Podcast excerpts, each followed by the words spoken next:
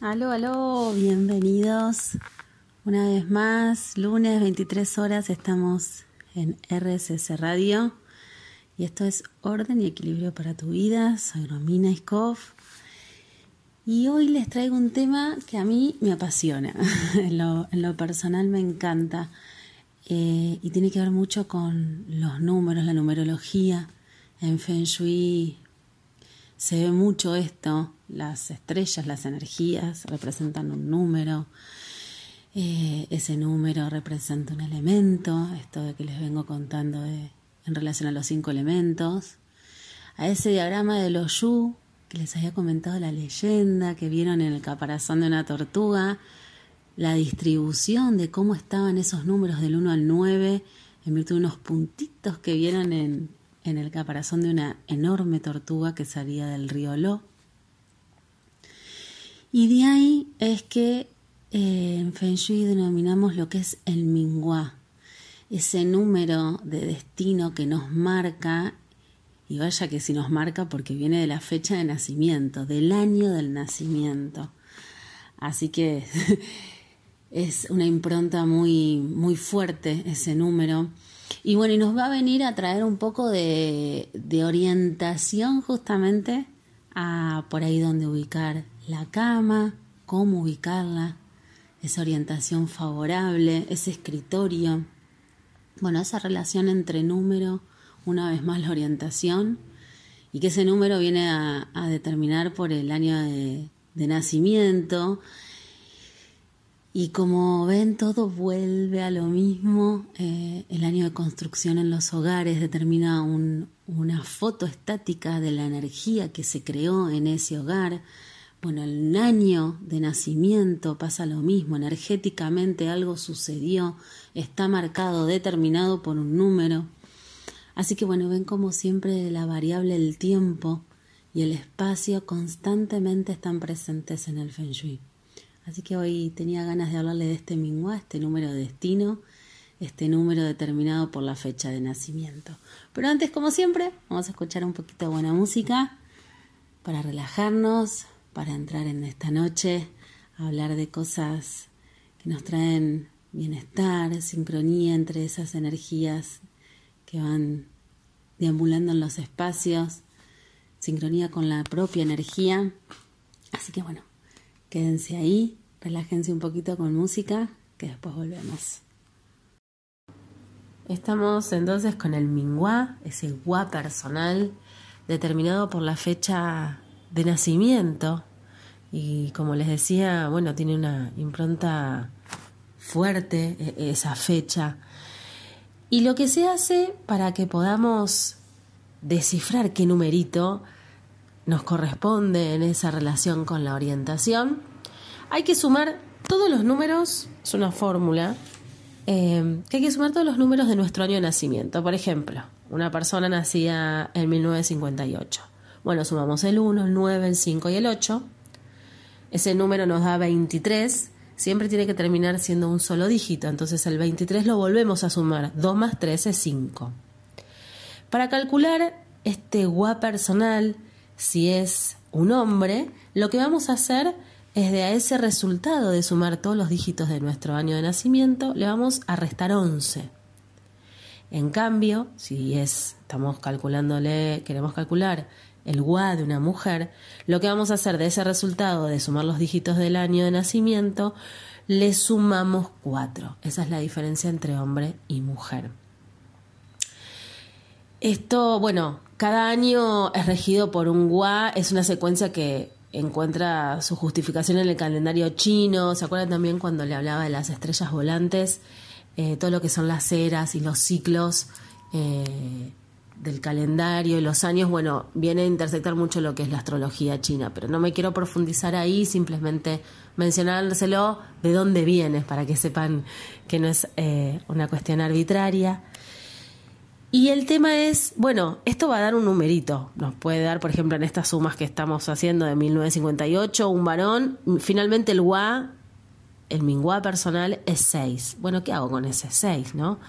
Yo ya sé que tengo esa información. ¿Se acuerdan que le conté el diagrama de los Yu? esta distribución del de los números de 1 al 9, que lo vieron en el caparazón de la, una gran tortuga. Bueno, cada número en esta distribución le corresponde una orientación. El 4 es sudeste, el 3 es este, el 8 noreste, el 1 es norte, el 6 noreste, el 9 oeste, el 2 sudoeste y el 7 es sur quedando en el centro el número 5 sin una orientación, porque no existe un punto cardinal en el medio.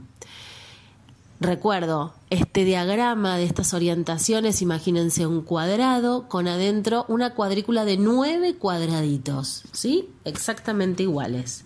Ahí es donde nosotros nos situamos estos puntos cardinales con estos números. Dado esto, también se viene a relacionar bien todos los temas se van sumando en Feng Shui, se van relacionando, los elementos, ese gua que me decía que también cada punto cardinal nos trae una vibración correspondiente a un elemento, a esa tierra, ese fuego, ese agua. Y acá, bueno, teniendo en cuenta la orientación, lo que yo voy a tener con esa información es que, por ejemplo, este gua 9 que le corresponde la orientación oeste, ¿para qué me sirve? Muchas veces Em, bueno, en tiempos de hoy mucho, mucho problema de conciliar el sueño por las infinitas preocupaciones, el día tareado. Bueno, tener ahí una sincronía entre tu vibración de ese año de nacimiento, tu orientación, ubicar la cama en sincronía con el espacio en donde está habitando ese, e, e, ese dormitorio, ayuda muchas veces a conciliar el sueño, entre otros temas que trae el Feng Shui correspondiente, por supuesto, al dormitorio. Entonces, ¿qué hacemos si tenemos un Minghua, como les dije, 9, que corresponde al, a la orientación oeste?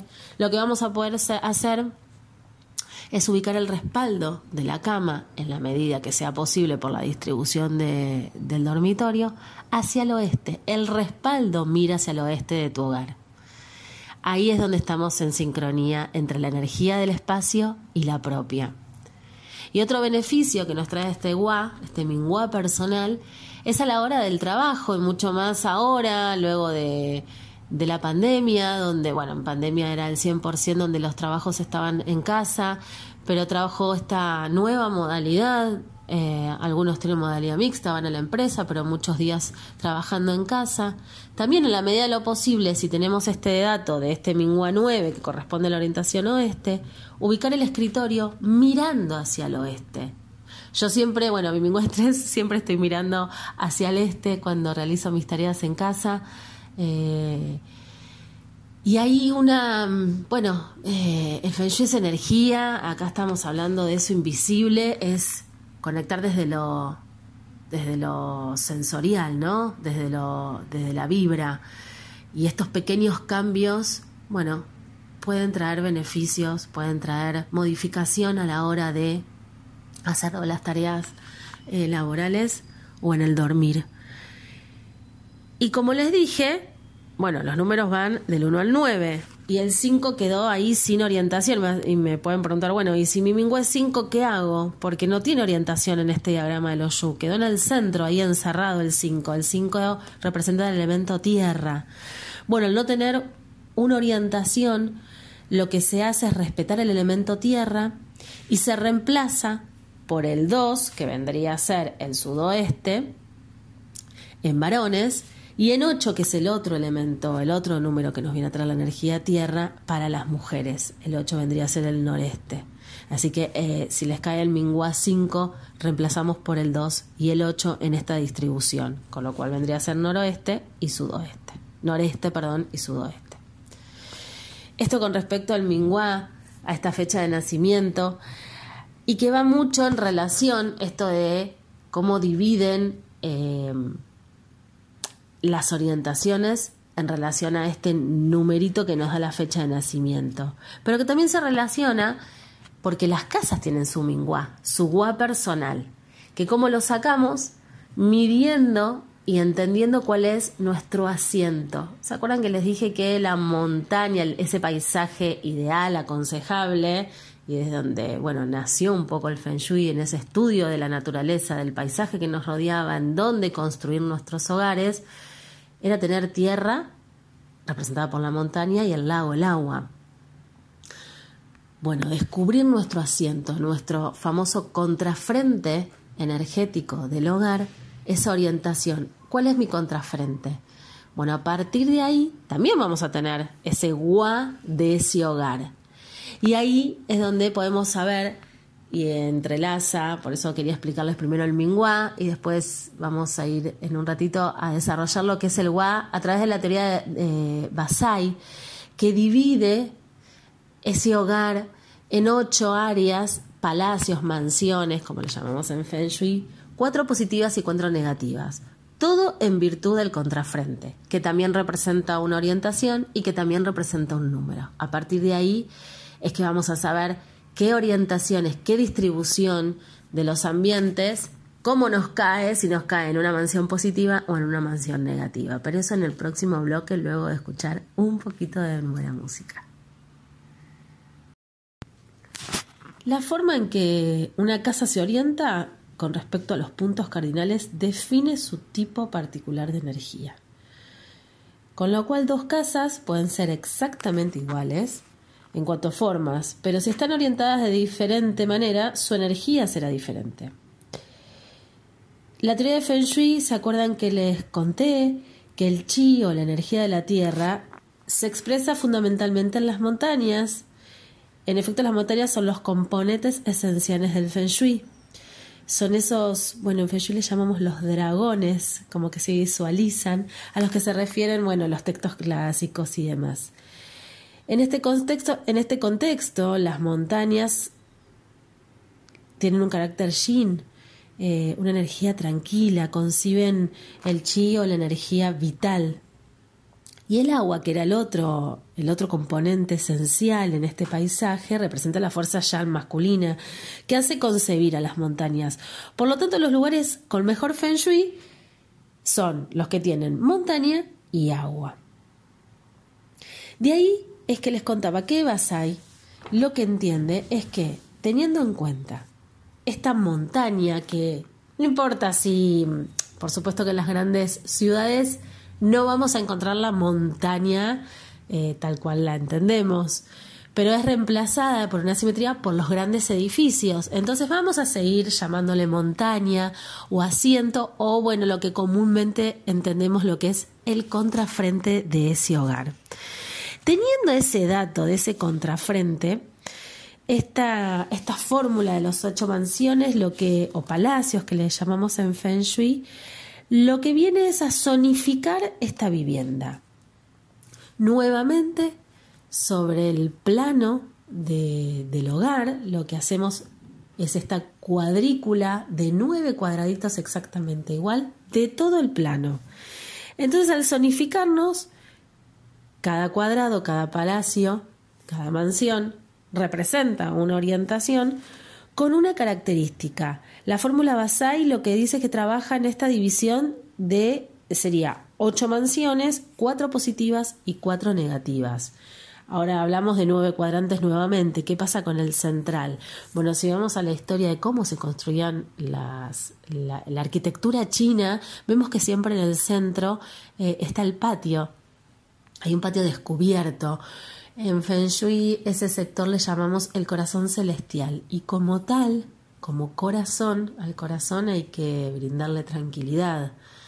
Entonces ese palacio en general lo que se hace es respetarlo, dejarlo tranquilo, no, no activarlo con ningún tipo o intentar em, de mansión o palacio que sea muy activo como puede ser una cocina. En general las cocinas no son construidas en este cuadrante del medio, si hacemos esa división de nueve eh, mansiones sobre el plano del lugar, bueno, la cocina que no se encuentre en ese corazón celestial que le llamamos.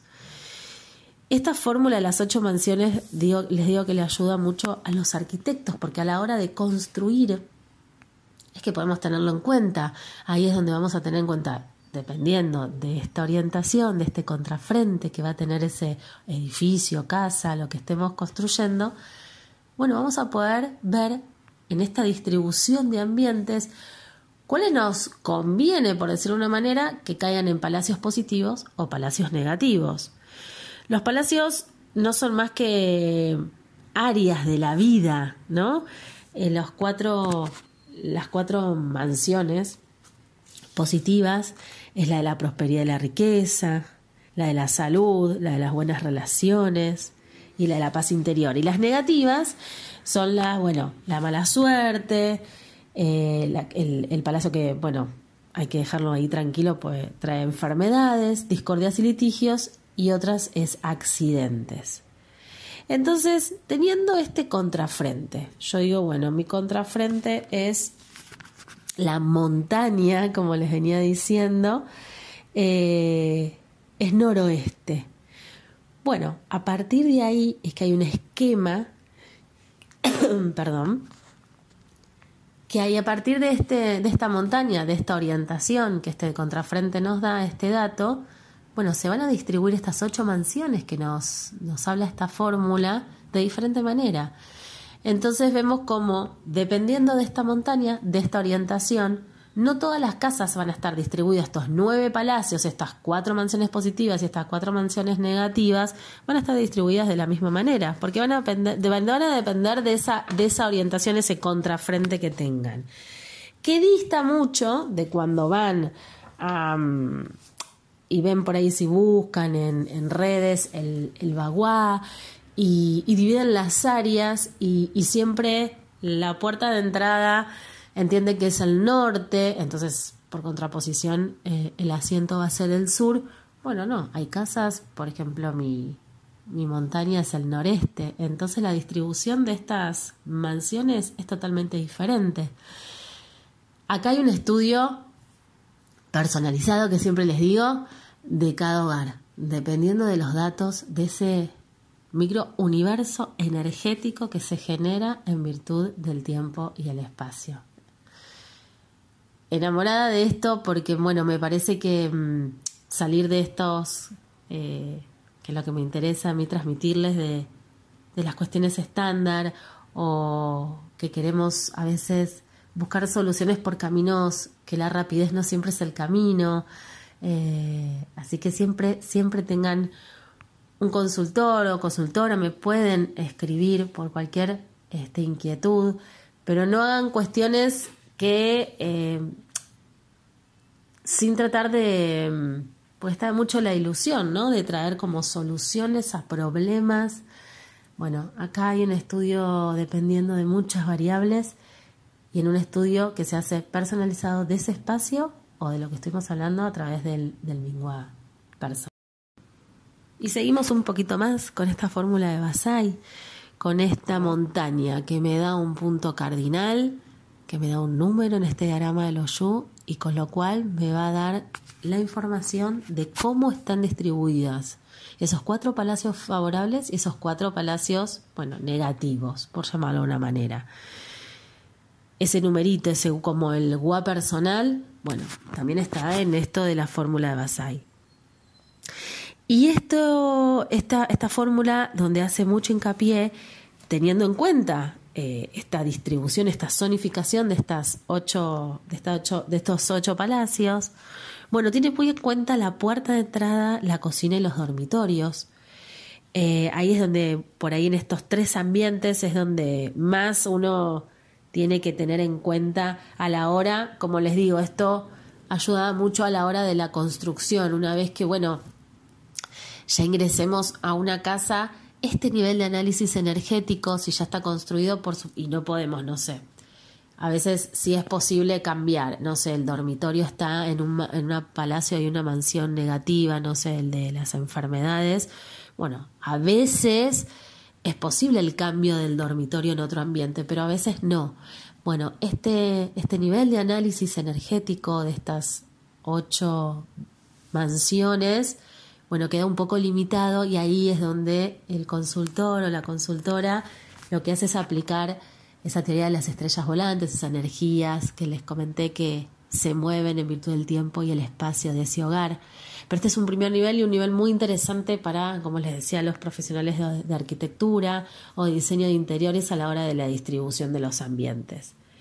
y bueno, teniendo en cuenta la mirada en, estos, tres, en estos tres sectores de, de, la casa, la puerta de entrada, les decía, la cocina y los dormitorios, es donde, bueno, tenemos que hacer un poquito ahí la vista más aguda a ver en qué, en qué mansión, si es una mansión, que en definitiva es un área de la vida, lo que nos trae energéticamente, bueno, dónde está ubicado. Y a veces eh, pensamos que, por ejemplo, la cocina, pensamos, uh, está en, un, en una mansión negativa. Bueno, acá por el contrario lo que puede escucharse, está bueno que esa cocina esté en un, en un palacio negativo porque el fuego, que es el elemento que predomina, esa energía que predomina en esa cocina, bueno, hace, entre comillas, ¿no? Quemar la negatividad de ese ambiente. El dormitorio y la puerta de entrada sí tendrían, es aconsejable que estén en el sector, bueno, más favorable en esta distribución de estas ocho mansiones y a tener en cuenta siempre ese centro, ese corazón celestial que no se lo molesta, se lo deja quieto, se lo respeta, como el corazón de, los individuos, de nosotros, de los seres humanos. Es si el corazón de la casa está inquieto, bueno, va a haber una energía muy activa, muy inquieta en ese hogar. Tratemos de de cuando, bueno, armamos el plano, que puede ser un dibujo muy sencillo, hagamos estos nueve cuadrantes, que le digo, estos nueve cuadraditos que son las orientaciones y, y las mansiones, bueno, donde observen qué es el corazón, que es ese, esa mansión central, qué es lo que cae ahí, tratar de dejarlo quieto. Lo menos aconsejable es ahí que haya, por supuesto, como les decía, una cocina, que es el ambiente por actividad por excelencia, eh, donde el elemento fuego por supuesto que está presente. Bueno, la cocina es donde ahí intentemos que en ese corazón celestial no construirla, que no esté ubicada esa, ese lugar de, del hogar.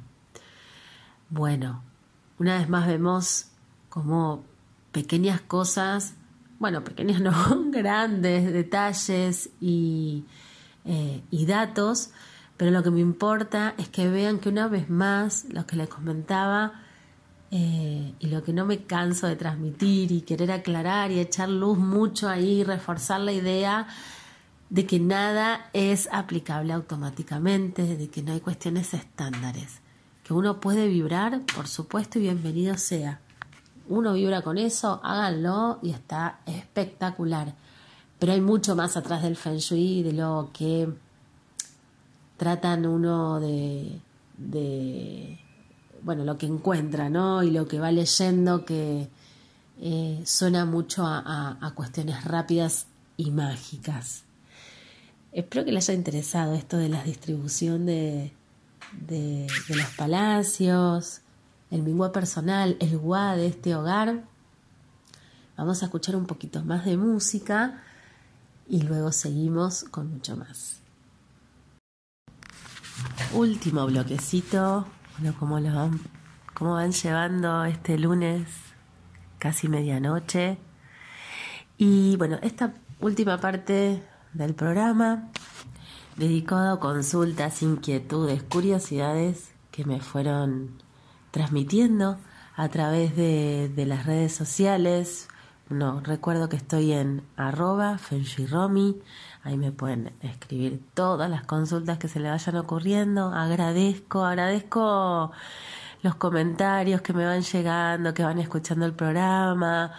Eh, algunos dormilones que se van a, acostar tempranito. Después lo buscan, pueden buscar, como hacen eh, el podcast en Spotify, RSS Radio o en mis historias destacadas dentro de lo que es mi Instagram, eh, ahí tienen la playlist armada con todos los programas que fueron ya em, saliendo. Así que, bueno, ahora contarles. Em, traje tres inquietudes, muy, algunas muy populares que me gustan seguir debatiendo y discutiendo y trayendo ahí un poquito de, de claridad. Espejos. ¿Qué me, me, llamó mucho la atención? El fin de semana pasado me escribe un amigo un domingo a la noche que estaba reunido eh, eh, con amigos y amigas y bueno, ahí surgió el debate de los espejos. Y después me fueron escribiendo dos personas más en la semana, así que bueno, dije, estas coincidencias hay que, hay que traerlas para, para charlar un poquito. Y bueno, ¿dónde colocar el espejo? ¿Dónde está bien? ¿Dónde está mal? Si generan energía negativa, positiva. En principio, el Feng Shui clásico nada hace hincapié con respecto en dónde colocar un espejo. Es donde te vibre mejor, donde te guste, el gusto personal, hay que esté presente para, para esto. Hay una hay una leyenda que quedó eh, y que puede ser que ahí es donde traiga un poquito de controversia con respecto al espejo, y es que históricamente los espejos eran construidos eh, triturando metal, entonces al ser del elemento metal, sí era utilizado el espejo antiguamente como una cura, como un objeto eh, que podía interferir en el flujo energético, en esto de lo que les cuento siempre de la relación de los cinco elementos y utilizarlo como objeto para ahí este, modificar el flujo. Pero actualmente no, entonces ahí es donde pierde el sentido y la justificación y, ya, bueno, no es una, no tiene un fundamento eh, por el cual podamos decir que, que ayuda a esto de la armonización de los espacios el elemento metal atrae el agua. Entonces eh, eran colocados los espejos eh, en la puerta de los hogares para atraer el agua eh, concentra la energía, entonces querían atraerlo, el, chi, la energía para, para que ingrese a esos hogares. Bueno, de ahí es donde puede haber confusión, pero hoy no, no, son, no son construidos de ese, de ese elemento, así que eh, como les digo es donde resuenen, donde les guste, eh, puede sí servir, pero bueno, nada hace a, lo que es estrictamente el feng shui, como es más desde el lado que puede ampliar, por supuesto, espacios pequeños, puede traernos luminosidad, juegan un papel como, eh, si conocen las esferas facetadas, eh, que lo que hace es disipar em, la luz. Entonces ahí también en, en, espacios por ahí que son un tanto oscuros, bueno, también pueden traernos luminosidad, em, pero no en lo que respecta a lo energético. Eh, bueno, eh, esta persona, mi amigo, cuando me mandó una foto del debate, estaba colocado el espejo en la cabecera de, la cama. Y con lo que va en relación a los dormitorios también, eh, se dice que, bueno, cuando uno se va a dormir, el cuerpo descansa, el alma se separa del cuerpo, hay toda una, una mitología ahí que encierra con lo que va al descanso. Y, y por eso se aconseja no colocar espejos que reflejen el cuerpo o la cama al levantarse, cosa que el alma y el descanso no se vean perturbados. Pero nada, nada que no, no nos impida poner ese espejo donde querramos, eh, en lo que va de, que me mandaron la foto que estaba en la cabecera de, de, la cama, no había inconveniente alguno si tienen ganas de ponerlo allí, así que bienvenido. Otra consulta, acá tengo anotadas, eh, me parecía súper interesante lo de en las escaleras. Eh, me preguntaban, me mandaron una foto em, con una escalera, esas escaleras bien eh, en caracol, bien comprimidas, esas chiquititas, que bueno, claro, son muy utilizadas en espacios reducidos y en casas de dos plantas nos vienen a dar mucha solución. Las escaleras, los pasillos, las ventanas son canales de energía. Una escalera, como me mandaron la foto, hace, juega el papel de como si fuera, acelera la energía, como si fuera un, eh, un secarropa que da vueltas y vueltas y vueltas, hace como un torbellino. Y la idea es que, bueno, las escaleras al unir dos plantas, generalmente los dormitorios, o la, mayor cantidad de dormitorios se encuentra en las plantas superiores, bueno, a intentar que llegue esa energía un poco más disipada, más tranquila, una energía yin, como decimos que, que son los, los dormitorios. Para ello, la solución que podemos eh, brindar es incorporar plantas, elemento madera. Eso va a hacer que la energía vaya calmando, se, se disipe, se tranquilice eh, y llegue con menos velocidad a la planta superior.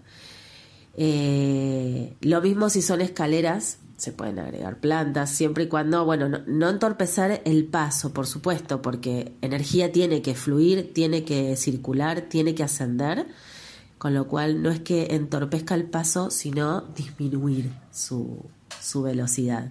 En escaleras que tienen los escalones con, con mucho espacio, mucho espacio entre escalón y escalón, como en el aire, ahí también eh, se podría poner, si queda espacio abajo de la escalera o en los escalones, eh, plantas y por lo general en las escaleras, salvo en este ejemplo que me mandaron de la escalera caracol bien pronunciada, esa, esas, esas curvas y, y, compacta, en ese caso no, pero en general en las escaleras como tenemos que atraer, tenemos que seducir a esa energía para que ascienda, en general cuesta que, que la energía suba por la escalera.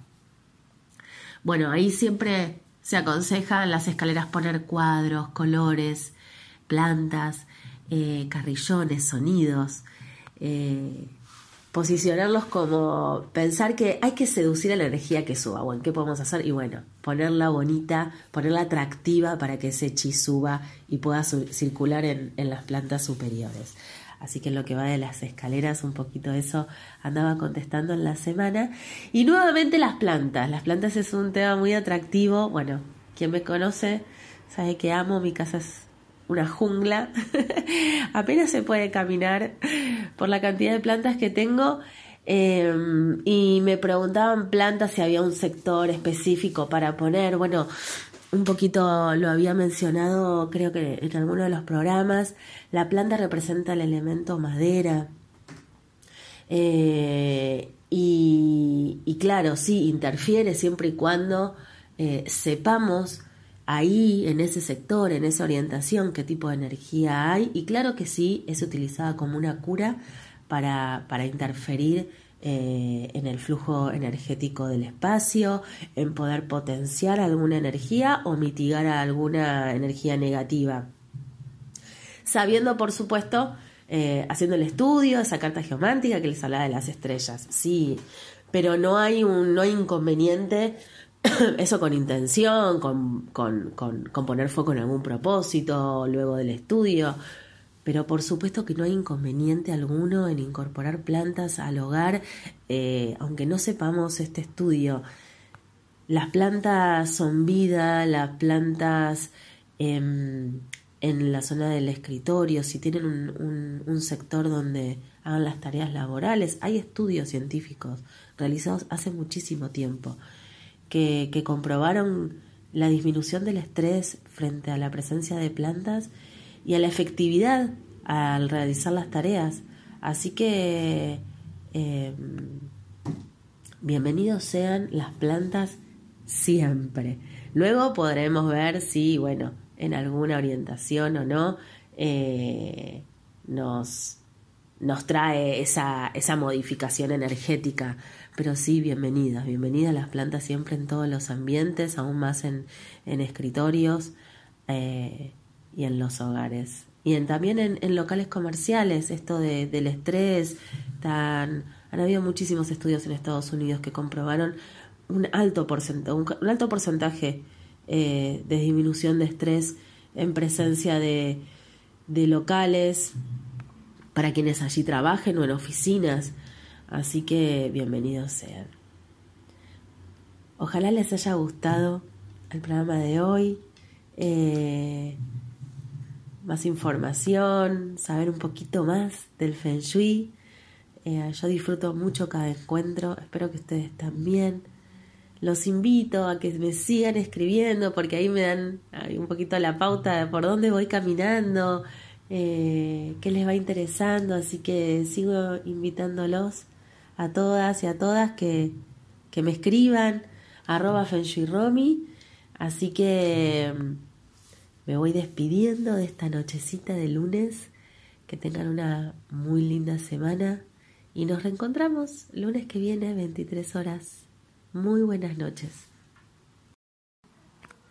La despedimos a Cari. Hermosa charla. Espero que la hayan disfrutado tanto como disfrutamos nosotros y yo también que bueno, a mí me encanta, me encanta escuchar a la gente que trae, que expande, que te que agrega, ¿no? Eh, más es más siempre, en disciplinas, en profesiones, en la vida misma. Y, fusionar me parece, me parece tan interesante, porque siempre son dos miradas que llegan a, un mismo punto. Bueno, en este caso fue diseño interiores y Feng Shui, pero creo que va, va, aplica a todo donde esto de, fusionarse, de sumarse, expande. Y para mí eso, bueno, eh, desde lo personal y opinión, por supuesto, personal, es hermoso, suma, sumar. Eh, eh. Y hoy, bueno, acá, creando con una buena la mirada de Cari, que expande aún más el diseño, la biodecodificación ambiental que es tan interesante, como nuestra, casa, nuestra casa nos refleja, nuestro espacio nos refleja, refleja, refleja nuestro, interior. De hecho, a veces nos ayuda a conectar. Eh, me ha pasado de, observar desconexión entre lo que nosotros somos y el espacio. Bueno, estas disciplinas ayudan a la reconexión a esa búsqueda en ese espacio de lograr que en definitiva eh, sea una, una, mm, una, expansión nuestra. Porque bueno, es eso lo que le decía, encontrar, como decía Karen, la mirada de quien llega, ese cliente que llega en búsqueda de, bueno, y hacerlo esto que les comentaba de personalizado, buscar quiénes somos para ver qué queremos y no ir copiando. El copiar está buenísimo, uno va viendo, observando las tendencias, pero bueno, moldando a lo que somos, a las necesidades de esa familia o de esa persona en esa distribución de espacio, en esa decoración.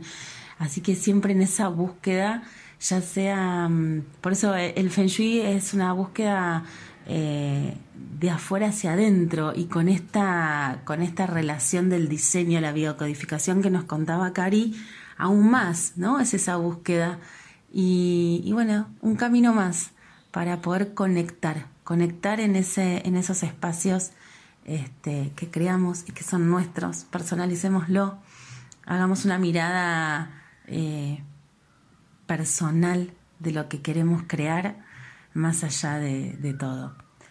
Los despido un lunes más. A mí me encantó hoy compartir un día más. Me encuentran, si quieren seguir escribiéndome, recibo mensajes amorosos. Agradezco a cada uno y a cada una. Arroba Romy. Escríbanme dudas o cosas que, que quedaron ahí colgadas quizás de ama. También puedo, ir respondiendo. Eh, y, también esto, que es un poco ir armando cada encuentro con, con las inquietudes que me van transmitiendo. Los dejo por hoy. Que tengan una muy buena semana y nos reencontramos el lunes que viene, 23 horas, por RSS Radio. Esto que es orden y equilibrio para tu vida. Los abrazo fuerte.